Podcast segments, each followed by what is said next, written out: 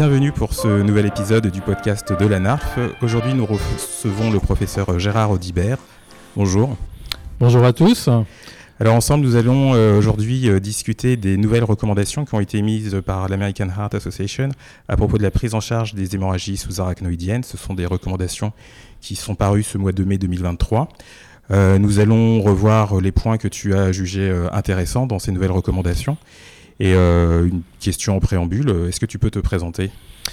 Donc je suis neuroréanimateur, je travaille au CHU de Nancy. D'accord. Euh, tu travailles au CHU de Nancy et donc, euh, donc tu vas nous, pouvoir nous faire euh, profiter de ton expertise sur le sujet. Alors l'American Heart Association, donc c'est le petit logo qu'on voit toujours AHA. c'est quoi en fait donc c'est une association à but non lucratif américaine qui promet, qui promeut les connaissances et, et, tout ce qui est formation dans le domaine cardiovasculaire.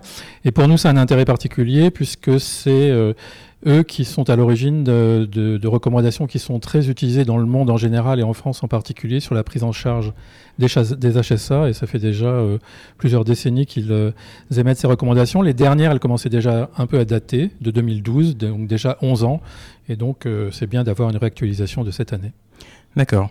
Euh, donc ces recommandations, en fait, elles suivent une méthodologie euh, très précise. Alors on a des, euh, des niveaux de preuve, des, des, niveaux, des forces de recommandation basées sur la balance bénéfice-risque. Elles sont longues, donc plusieurs pages. en fait, elles déroulent un petit peu le, fil de la prise en charge de, de, ces patients. Donc je vais te poser des questions en reprenant un petit peu le, le fil de, de présentation de ces recommandations. Une des questions qui peut se poser, c'est est-ce qu'il y a une place pour les antifibrinolytiques avant exclusion de, de, l'anévrisme Alors effectivement, c'est une question intéressante parce que c'est 4-5 dernières années, il y, a, il y, a, pas mal de papiers dans la littérature, soit des études originales, soit des compilations des méta-analyses d'anciennes études et des nouvelles. Sur ce sujet-là, elles sont un peu contradictoires et il y a une grosse étude qui est négative, un essai randomisé qui est négatif, et donc l'AHA a décidé pour l'instant de dire qu'il ne fallait pas utiliser euh, l'acide tranexamique dans la prise en charge des patients avec une HSA en dehors de protocoles de recherche. D'accord. Au moins la, réponse euh, est claire.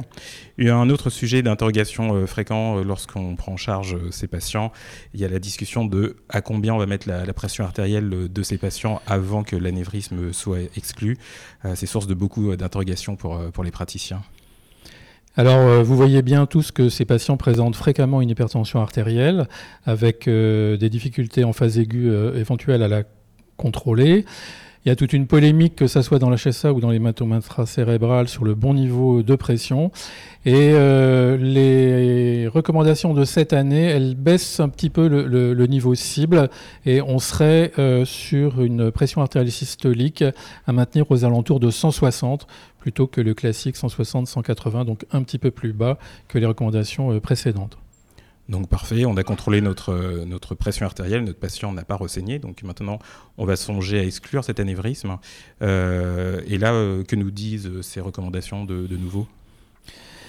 Alors, il y a, c'est dans le chapitre sur lequel il y a des prises de position un petit peu novatrices par rapport aux dernières recommandations, des prises de position qui peuvent d'ailleurs être un peu challengées par les pratiques françaises. Il y en a une en tout cas qui est bien conforme aux pratiques françaises et on peut dire que l'AHA a décidé de se mouiller en proposant un délai de 24 heures pour la prise en charge. C'est pas une recommandation forte, ils disent qu'on doit faire cette prise en charge le plus tôt possible, mais préférentiellement dans les 24 premières heures. Ils en font une recommandation de grade 1, donc on a quand même intérêt à la suivre. En revanche, si on lit le texte en petit. Ils disent aussi qu'il n'est pas nécessaire de le faire en extrême urgence et d'avoir une équipe qui fasse ça 24 euh, heures sur 24 et qu'il est préférable de prendre en charge ces patients pendant les heures ouvrables et par une équipe qui est bien euh, entraînée à cette, euh, à cette réalisation. La deuxième chose sur cette prise en charge de l'anévrisme sur la sécurisation du sac, c'est qu'ils affirment nettement la prééminence du coiling sur le clipping, ce qui n'était pas le cas des dernières recommandations. Euh, une chose un petit peu étonnante, euh, c'est qu'il euh, propose de considérer que la meilleure solution pour les patients jeunes de moins de 40 ans, ce serait le clipping pour éviter les risques de reperméabilisation à distance de, ces, de anévrismes. Bon, à examiner avec des pincettes. D'accord. Donc notre exclusion s'est bien passée et puis ben, on, on, approche tranquillement de J4 et là se pose la question du vasospasme. quoi de nouveau à ce niveau-là?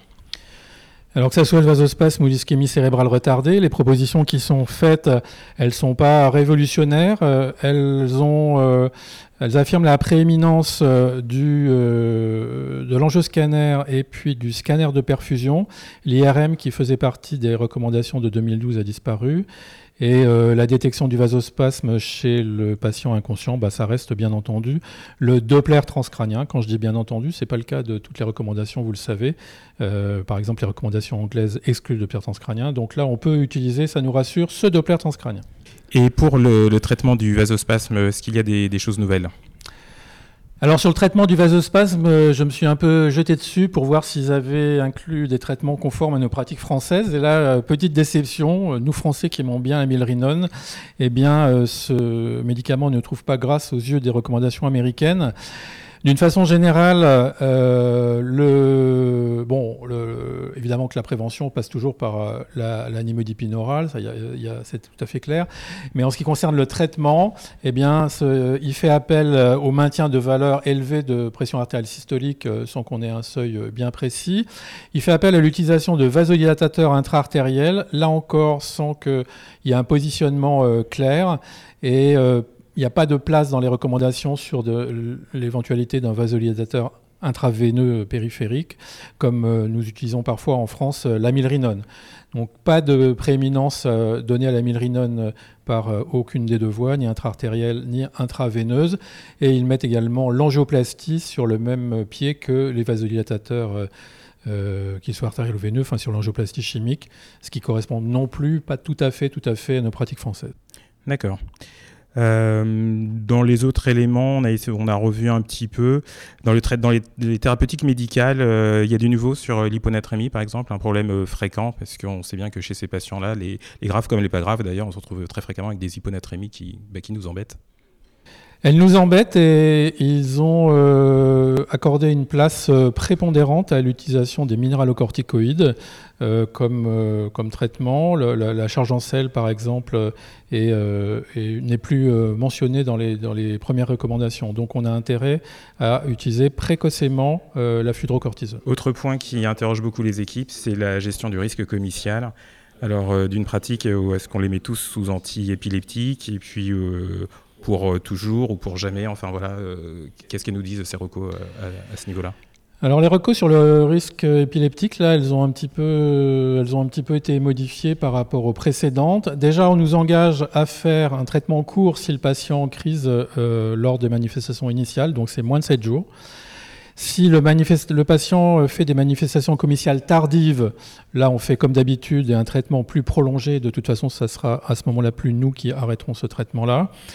Et puis arrive euh, une nouvelle notion qui correspond pas bien aux pratiques françaises, qui est de considérer un certain nombre de patients à haut risque de commercialité, par exemple les hauts grades, par exemple les anévrismes de l'artère euh, cérébrale moyenne, par exemple les patients avec hydrocéphalie, ça fait quand même beaucoup des patients euh, qu'on a en réanimation.